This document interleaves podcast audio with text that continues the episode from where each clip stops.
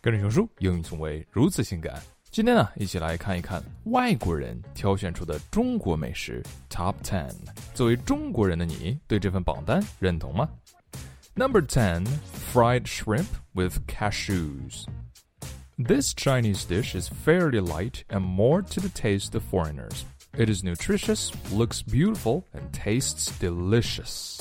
But more often than not，当你去饭店要这个菜的时候，基本上上来的都是前菜。 Number ten, chow mein，炒面。Oh my god，黑暗料理一条街。Chow mein is another popular dish seen often on Chinese restaurant menus. 嗯，哎，这东西很好吃吗？Number eight, Peking duck，北京烤鸭。 Peking roast duck is a must-try meal when you travel to Beijing. Exactly. It is a cuisine with more than 600 years of history. Yeah, they've been eating it for more than 600 years. Just imagine how many ducks are killed for that. Number seven, wonton soup. 馄饨，老外说中国人说英语真好玩，中国人说老外说汉语真好玩。馄饨叫 wonton。 Wonton is a kind of soup often eaten for breakfast throughout China. Wontons, usually in the shape of a triangle, are boiled and served in soup with some coriander.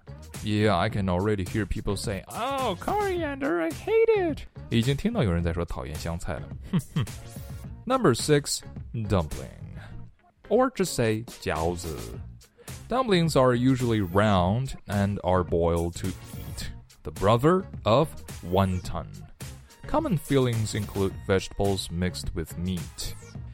I prefer meat with meat. Number five, spicy tofu, or just say spicy tofu. Yo, Spicy tofu originates from Sichuan province. It is a combination of tofu, minced meat, and spicy chili and bean-based sauce.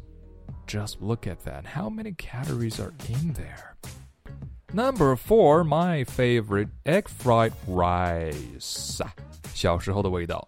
Egg fried rice is one of the most ordered dishes at Chinese takeaway restaurants. Some people have it as a side dish with other main dishes, while others may order it as the main dish for lunch or dinner. Tomorrow, for lunch, egg fried rice. Oh yeah. Number three, spring rolls.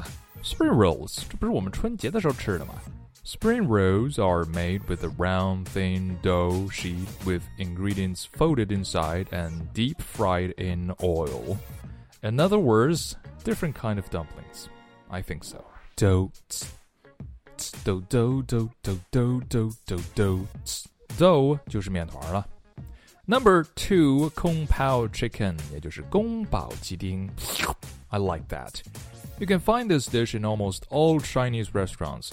When you ask a foreigner to name several Chinese dishes, Kung Pao chicken is typically one of them. Now, just imagine a foreigner using chopsticks to eat Kung Pao chicken. Number one, sweet and sour pork. 竟然没有我大红烧肉，古老肉。The dish looks delicious and tastes just as good. Western people love the sweet and sour flavor, so this dish is now popular everywhere around the world. Well, to all the foreigners out there looking for something to eat in China, you forgot to mention 辣条. Do you agree with these top 10? You know, there's a saying goes by you can travel around China, but you can never eat around China. Now, I do believe so. There's no Guo Rou, no Liu Rou Duar, no Di San Xiar. Whoever voted for the top 10 here, you, you haven't even got started.